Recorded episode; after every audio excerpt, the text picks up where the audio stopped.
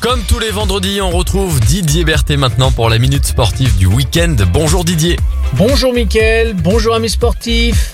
Allez, pour débuter cette minute sportive, on parle de foot et du FBBP 01 Didier. Oh oui Mickaël, à trois journées de la fin, dont deux matchs à domicile et un derby à Lyon, les Bleus tiennent à finir sur une bonne note et comptent valider ce maintien avec une victoire supplémentaire, même si les descentes en N2 restent incertaines et pour Alain Pochat et ses hommes, pas question de se relâcher pour autant. Il manque 3 points pour atteindre les 40, synonyme de maintien. Alors pourquoi pas les prendre dès ce soir face à Saint-Brieuc à 18h à Verchères? On passe maintenant au basket avec la GL Bourg.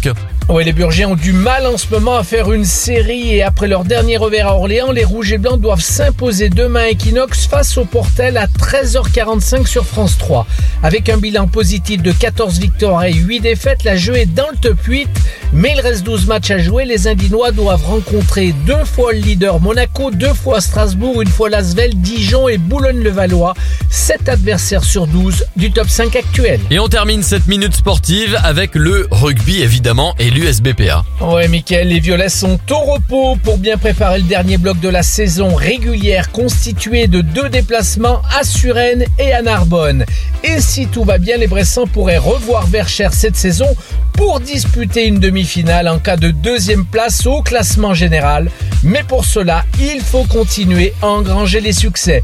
Voilà Mickaël, le programme sportif des trois clubs phares de la ville de Bourg-en-Bresse. Bon week-end sportif à tous Merci beaucoup Didier pour ces infos sport. Alors on espère que le coronavirus ne va pas euh, changer tout le programme évidemment dans les prochaines heures.